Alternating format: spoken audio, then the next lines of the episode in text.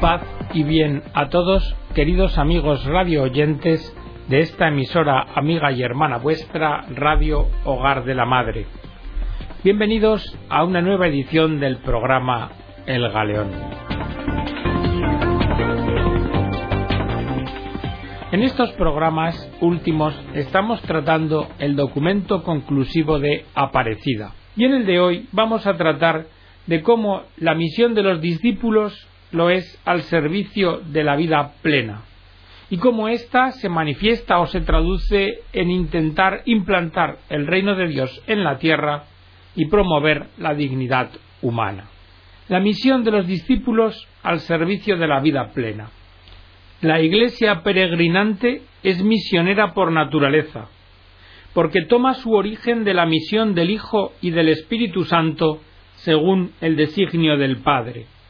Y la gran novedad que anuncia al mundo es que Jesucristo, el Hijo de Dios hecho hombre, la palabra y la vida, vino al mundo a hacernos partícipes de la naturaleza divina, a participarnos su propia vida.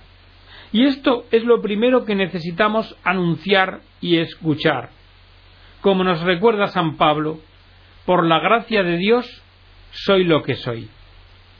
Nuestros pueblos no quieren andar por sombras de muerte, tienen sed de vida y felicidad en Cristo. Sin embargo, paradójicamente, en el ejercicio de nuestra libertad a veces rechazamos la vida nueva o no perseveramos en el camino. Con el pecado optamos por un camino de muerte. Por eso el anuncio de Jesucristo siempre llama a la conversión. De los que viven en Cristo el mundo espera un testimonio creíble de santidad y compromiso. Y deseando y procurando esa santidad, no vivimos menos los cristianos, sino que vivimos mejor, porque cuando Dios pide más, es porque está ofreciendo mucho más. Ya nos decía Benedicto XVI, no tengan miedo de Cristo, Él no quita nada, lo da todo. Y quien primero está al servicio de la vida es el mismo Jesús, porque Jesús es el buen pastor que quiere comunicarnos su vida y ponerse al servicio de la vida. Lo vemos cuando se acerca al ciego del camino. Hijo de David, ten compasión de mí. Llamadle. ¿Qué quieres que te haga? Raboní, que vea. Vete. Tu fe te ha salvado. En su reino de vida Jesús incluye a todos. Come y bebe con los pecadores. Toca leprosos. Jesús, en su palabra y en todos los sacramentos, nos ofrece un alimento para el camino, la Eucaristía. El que me coma vivirá por mí. Pero a la vez, todos los dones de Dios requieren una disposición adecuada para que puedan producir frutos de cambio y especialmente nos exigen un espíritu comunitario, abrir los ojos para reconocerlo y servirlo en los más pobres. En el más humilde encontramos a Jesús mismo. Jesús, además de estar al servicio de la vida, es vida, es plenitud de vida, y eleva la condición humana a condición divina para su gloria. Su amistad no nos exige que renunciemos a nuestros anhelos de plenitud vital, porque Él ama nuestra felicidad también en esta tierra. La vida nueva de Jesucristo toca al ser humano por entero y le invita a entrar en un proceso de cambio que transfigure la propia vida. Empero, hay obstáculos. Actualmente en nuestra sociedad impera el consumismo hedonista e individualista que pone la vida humana en función de un placer inmediato y sin límites, que oscurece el sentido de la vida y la degrada. Y también se da además una obsesión por acumular. No amontonen tesoros en esta tierra. Resuenan las palabras de Jesús. ¿De qué le sirve a uno ganar todo el mundo si pierde su vida? Frente a esas tentaciones, de la sociedad actual, Jesucristo nos ofrece mucho, incluso mucho más de lo que esperamos.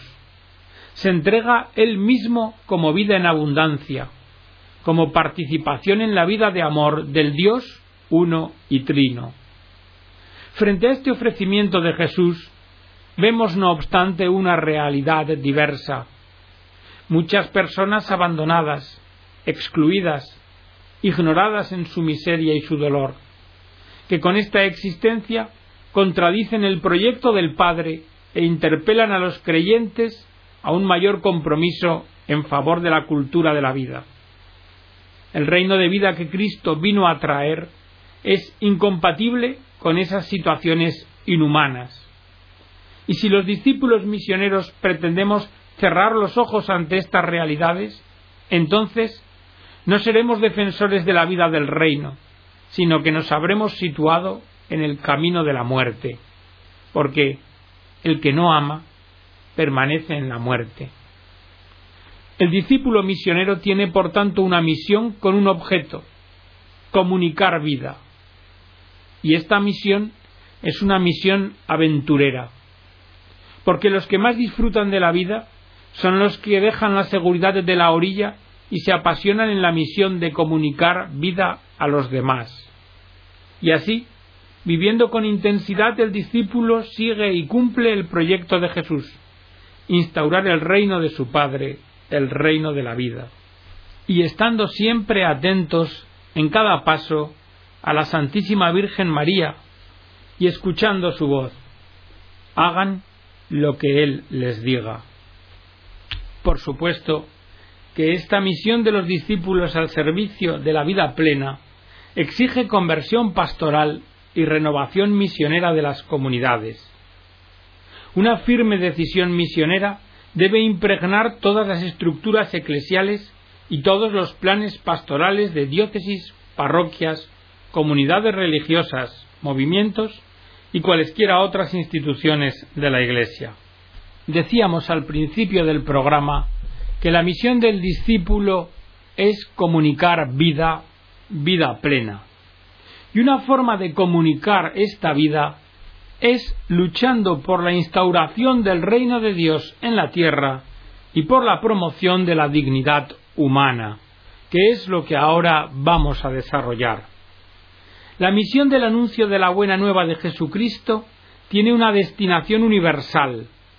Su mandato de caridad abraza todas las dimensiones de la existencia, porque Jesucristo es la respuesta a las preguntas humanas sobre la verdad, el sentido de la vida y de la realidad, la felicidad, la justicia y la belleza. Hoy, como ayer, la voz del Señor nos sigue llamando como discípulos misioneros y nos interpela a orientar toda nuestra vida desde la realidad transformadora del reino de Dios, que se hace presente en Jesús. El plazo se ha cumplido. El reino de Dios está llegando. Conviértanse y crean en el Evangelio. La misericordia siempre será necesaria, pero no debe contribuir a sostener círculos viciosos de un sistema económico inicuo. Las obras de misericordia deben estar acompañadas de la búsqueda de una verdadera justicia social que vaya elevando el nivel de vida de los ciudadanos. En la encíclica Deus Caritas Est el Papa Benedicto XVI nos exhorta la Iglesia no puede ni debe quedarse al margen de la lucha por la justicia.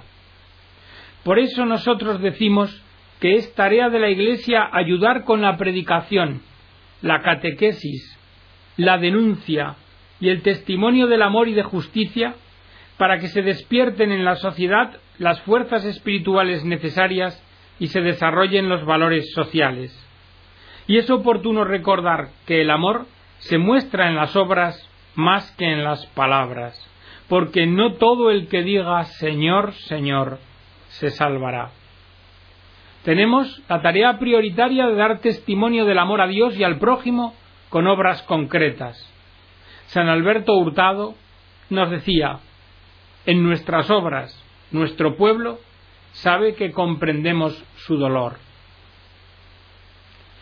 El discípulo misionero debe velar porque se respete la dignidad humana. La cultura actual tiende a proponer estilos de ser y de vivir contrarios a la naturaleza y dignidad del ser humano.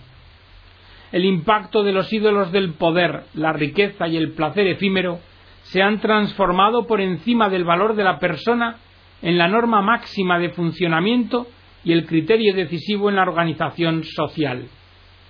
Ante esta realidad, nosotros anunciamos una vez más el valor supremo de cada hombre y cada mujer, es decir, la dignidad de la persona humana, porque todo y cada uno de los seres humanos existe pura y simplemente por el amor de Dios que lo creó y por el amor de Dios que lo conserva y sostiene en cada instante.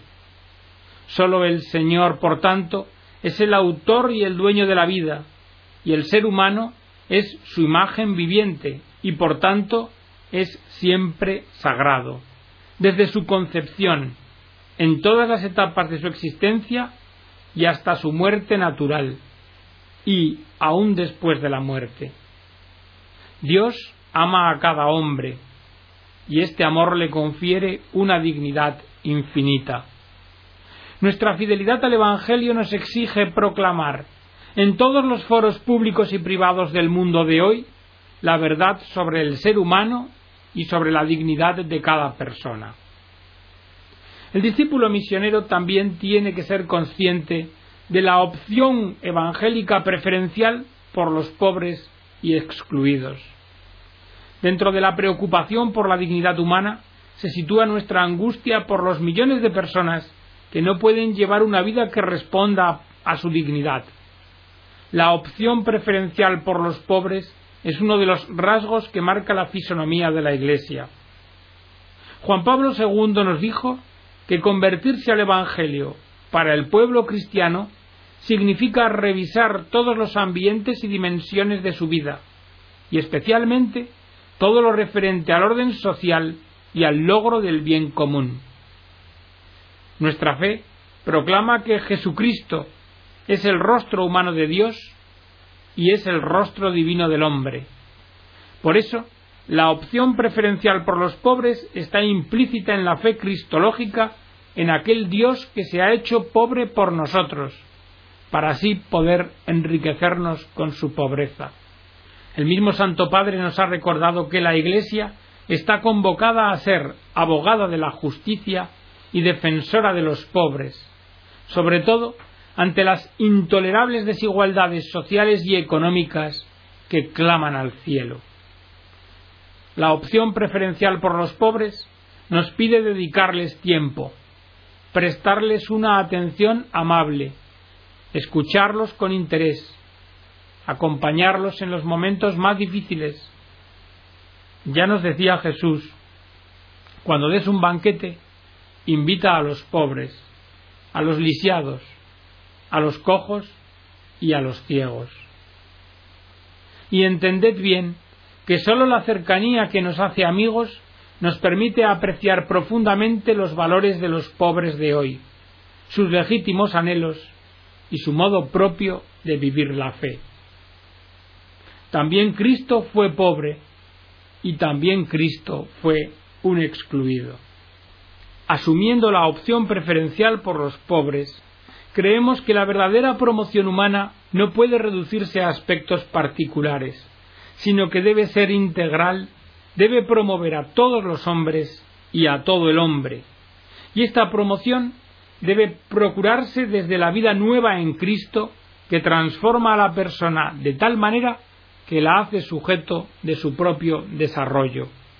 Y desde esta creencia queremos impulsar nuestros planes pastorales a la luz de la doctrina social de la Iglesia, el Evangelio de la vida y la solidaridad, sin olvidar lo que nos decía Juan Pablo II, aunque imperfecto y provisional, nada de lo que se puede realizar mediante el esfuerzo solidario de todos y la gracia divina en un momento dado de la historia, con el fin de hacer más humana la vida de los hombres, se habrá perdido ni habrá sido en vano.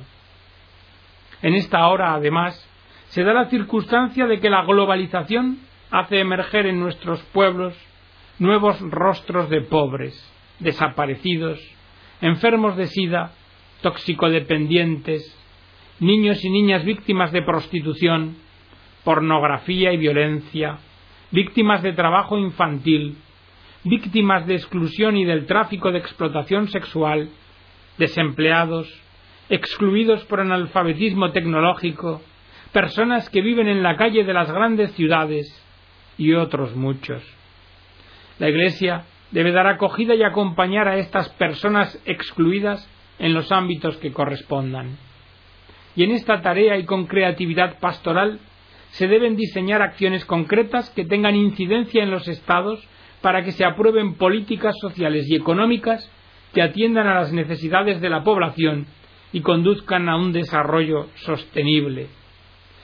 Llamamos también y alentamos a empresarios y agentes económicos a que no inviertan el capital en fines especulativos, sino en crear fuentes de trabajo que se preocupen de los trabajadores, considerando a estos y a sus familias como la mayor riqueza de la empresa. Pero todo lo que hemos dicho no empiece a considerar que la mayor pobreza que existe es la de no reconocer la presencia del misterio de Dios y de su amor en la vida del hombre.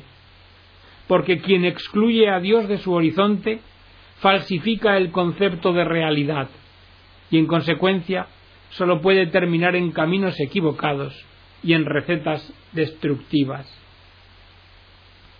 Globalización.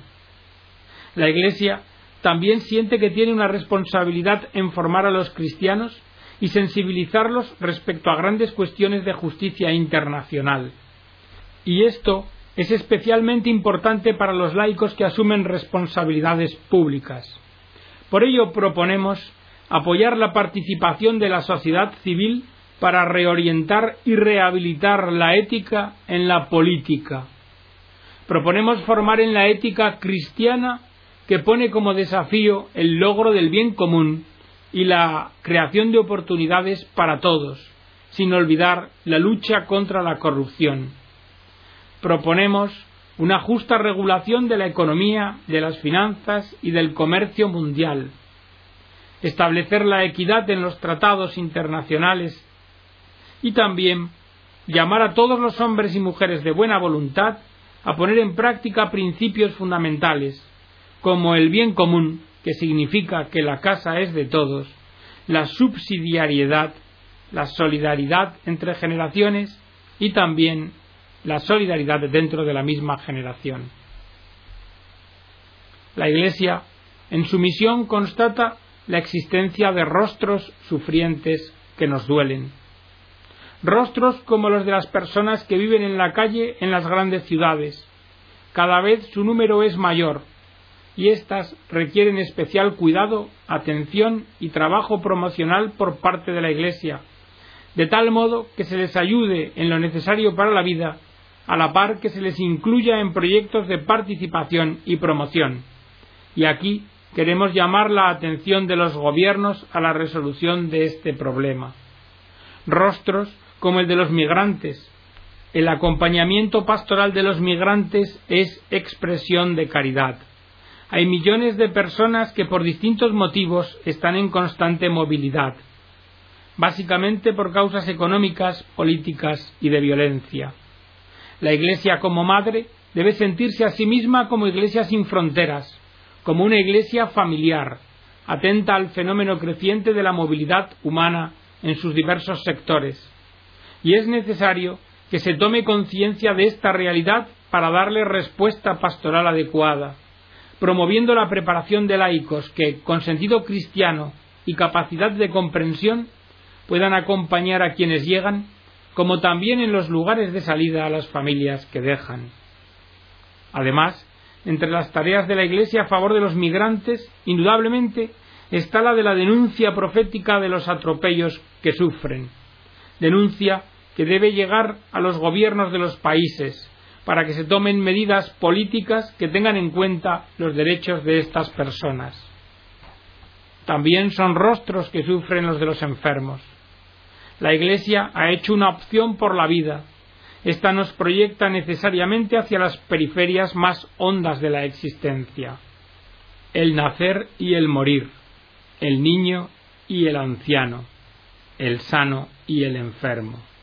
San Ireneo nos dice que la gloria de Dios es el hombre viviente, aun el débil, aun el recién concebido, aun el gastado por los años y por supuesto el enfermo. La salud es un tema que mueve grandes intereses en el mundo, pero que no proporcionan una finalidad que la trascienda. En la cultura actual no cabe la muerte, y ante su realidad se trata por todos los medios de ocultarla. Abriéndola a su dimensión espiritual y trascendente, la pastoral de la salud se transforma en el anuncio de la muerte y resurrección del Señor, única verdadera salud. En las visitas a los enfermos en los centros de salud, en la compañía silenciosa del enfermo, en el cariñoso trato, en la delicada atención a los requerimientos de la enfermedad, en todo ello se manifiesta a través de los profesionales y de los voluntarios discípulos del Señor la maternidad de la Iglesia. Una Iglesia que arropa con ternura, que fortalece el corazón y que en el caso del moribundo acompaña en el tránsito definitivo. El enfermo recibe con amor la palabra, el perdón, el sacramento de la unción y los gestos de caridad de los hermanos. El sufrimiento humano es una experiencia especial de la cruz y la resurrección del Señor. Rostros que sufren lo son también los de los adictos dependientes, porque el problema de la droga es como una mancha de aceite que invade todo. Ataca a países ricos y pobres, niños, jóvenes, a adultos y ancianos, a hombres y a mujeres. Y la Iglesia no puede permanecer indiferente ante este flagelo que está destruyendo la humanidad y especialmente a las nuevas generaciones. Su labor se dirige en tres direcciones prevención, acompañamiento y también sostén de las políticas gubernamentales. Y proféticamente, además, la Iglesia denuncia que la comercialización de la droga se ha hecho algo cotidiano debido a los enormes intereses económicos que mueve. Consecuencia de ello es el gran número de personas esclavizadas y viviendo en situaciones muy precarias, que recurren a la droga para escapar de la cruel y desesperanzadora realidad que viven. Responsabilidad del Estado es combatir con firmeza y con el derecho la comercialización indiscriminada de la droga y su consumo ilegal. Pero lamentablemente denunciamos que la corrupción también se hace presente en este ámbito. En cuanto a los adictos dependientes, alentamos todo esfuerzo que se realiza desde el Estado, sociedad civil e iglesias para acompañar a estas personas, para las cuales la Iglesia católica tiene muchas obras. Y otro rostro sufriente es el de los presos. La Iglesia, a la par que denuncia que los Estados deben plantearse con seriedad y verdad la situación del sistema de justicia y de la realidad carcelaria, agradece a los capellanes y voluntarios que trabajan en los recintos carcelarios su gran entrega pastoral. Con todo, se debe fortalecer la pastoral penitenciaria incluyendo labor evangelizadora y promoción humana. Y hasta aquí, queridos amigos, la edición del programa de hoy, esperando que haya sido de vuestro interés. Que Dios os bendiga a todos.